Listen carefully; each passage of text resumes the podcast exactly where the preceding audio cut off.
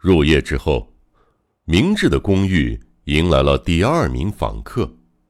玉村妙子今早打了电话，说晚上将上门拜访，因此明智已经有了心理准备。尽管实在是不怎么欢迎他，妙子的确十分迷人。即使已经喜欢文代的明智，也无法否认单论容貌，妙子是更胜一筹。她穿着丝绢质地的春服，身材曲线毕露无遗，脸上和手上的妆都细心上过了。我来晚了，让你久等了。他摘下薄丝手套，妩媚的笑着。明智绕到他的后方，帮助他脱下外套。我正在等你，令兄情况还好吧？嗯，谢谢你的慰问。虽然至今仍然无法起身。但已大致康复，不好意思，劳你费心了。妙子在沙发上坐下，抬头娇媚的望着还拿着外套的明智。听到这儿，想必听众也明白了，妙子爱慕明智。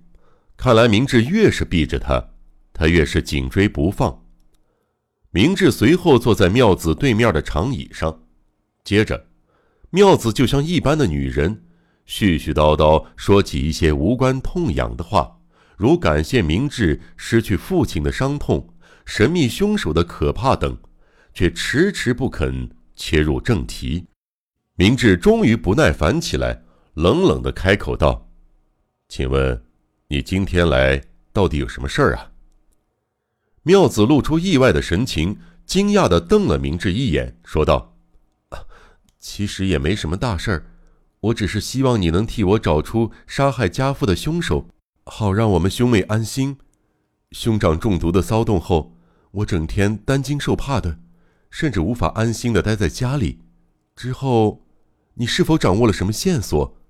为求个踏实，能不能请你详细说明侦查的进度呢？不必担心，从明天起，伤害你们的事儿就再也不会发生了。啊，啊！那么案情是真的有所进展了，请告诉我。妙子激动的一下子就从沙发上站了起来，走到长椅前，紧挨着明智坐下。好吗？告诉人家。他手扶在明智的膝盖上，挨上前扭过身子，一脸天真无邪的凝望着明智。明智从紧挨着膝盖上感受到肌肤滑腻的暧昧触感。对方的手指极不安分，接着便嗅到他从面部正下方吐出的馥郁香气。这是一位多么大胆的大家闺秀啊！明智极度的困惑。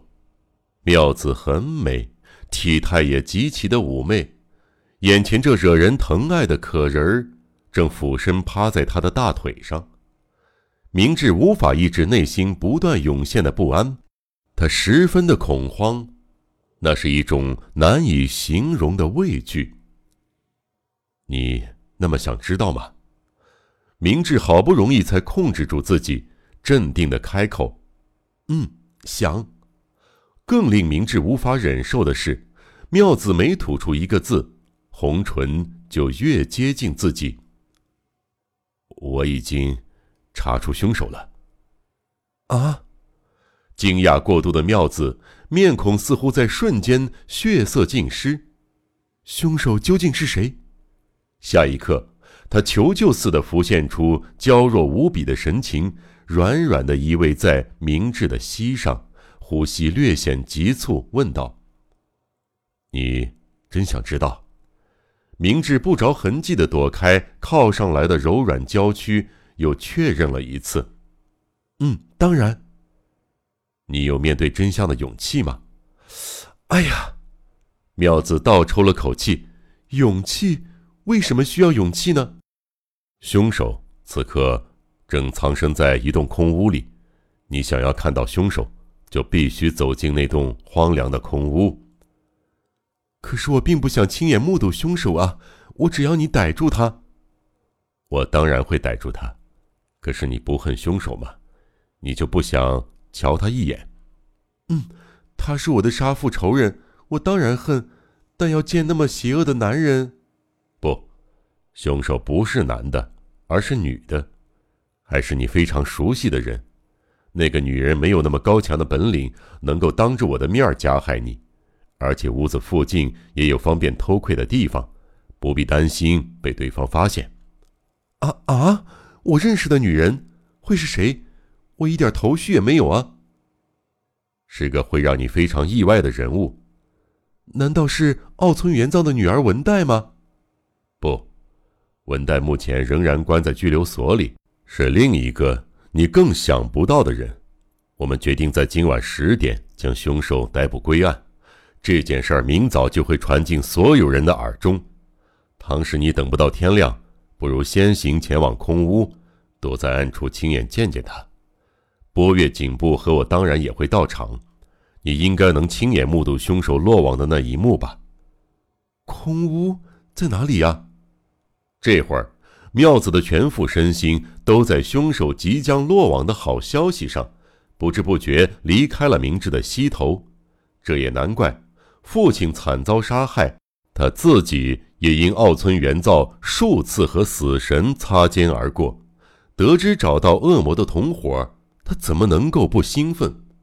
于是，明智又说了一遍先前向波月仔细说明的路线，但他并未要求妙子从屋后的窗户进入。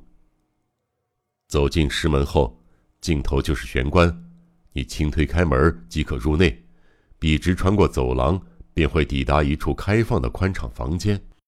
房间右侧挂着的绯红色布幕后方，有个点着灯的小隔间。你只需要稍微掀开布幕，悄悄往里边看即可，凶手就在里边。多么匪夷所思啊！妙子也和波月颈部一样，禁不住疑惑：为什么明智要如此的拐弯抹角？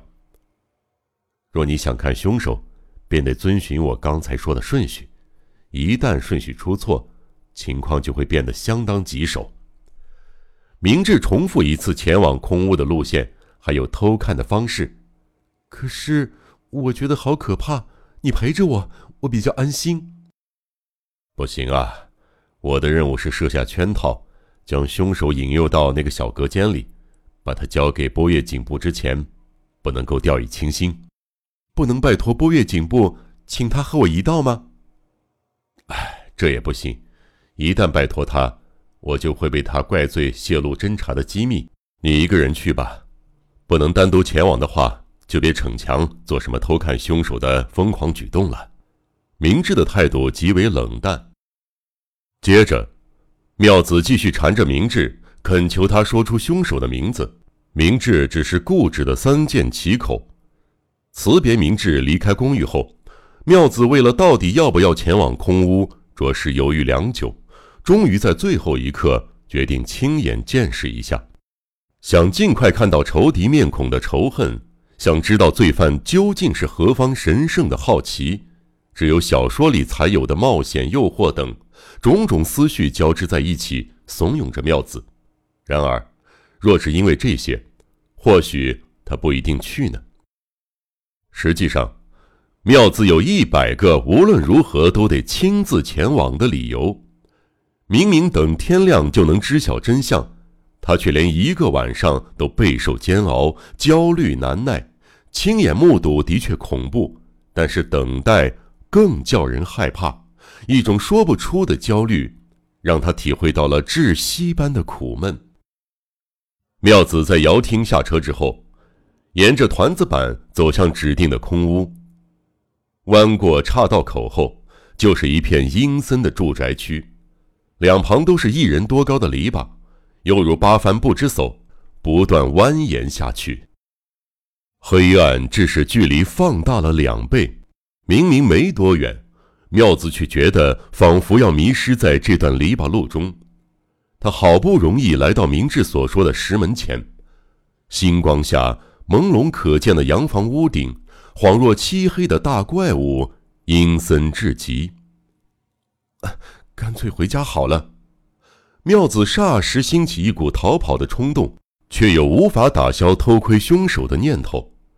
倘使他只是出于单纯的好奇心，恐怕早已经回头了吧。然而，他不得不去，因为在他内心深处藏着一个比好奇心更甚的秘密，这个秘密除了他自己，再无人知晓。他蹑手蹑脚穿过大门，经过杂草丛生的泥地，抵达玄关。他轻轻一推，门无声无息地开启了。笔直的走廊尽头，果然有一团幽幽的光线，那应该就是凶手所在的小隔间吧。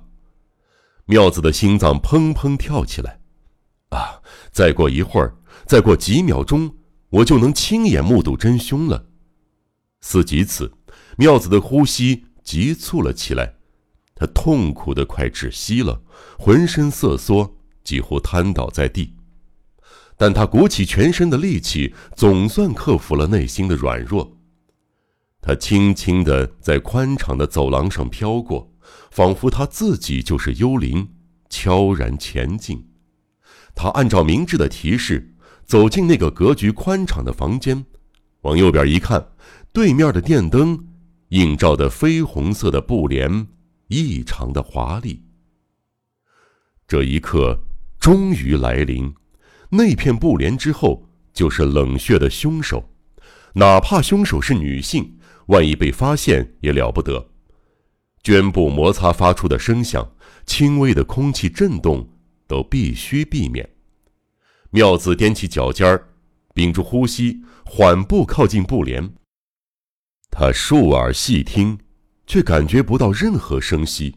难道凶手也屏气凝神，埋伏在屋内等着什么人吗？等谁？该不会是我吧？想到这儿，妙子全身汗毛直竖。只是。都已经到这里了，都走到这个地步了，也就没什么好犹豫的了。妙子在门口踌躇了一下，这个时候或许早已超过了预定的十点。他轻捏起布帘的边缘，一点一点，一点一点，以几乎停滞的速度缓缓掀开。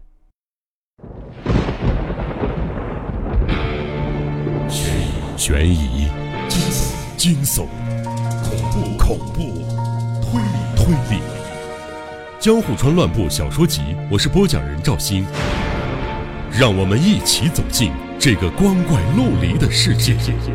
光怪陆。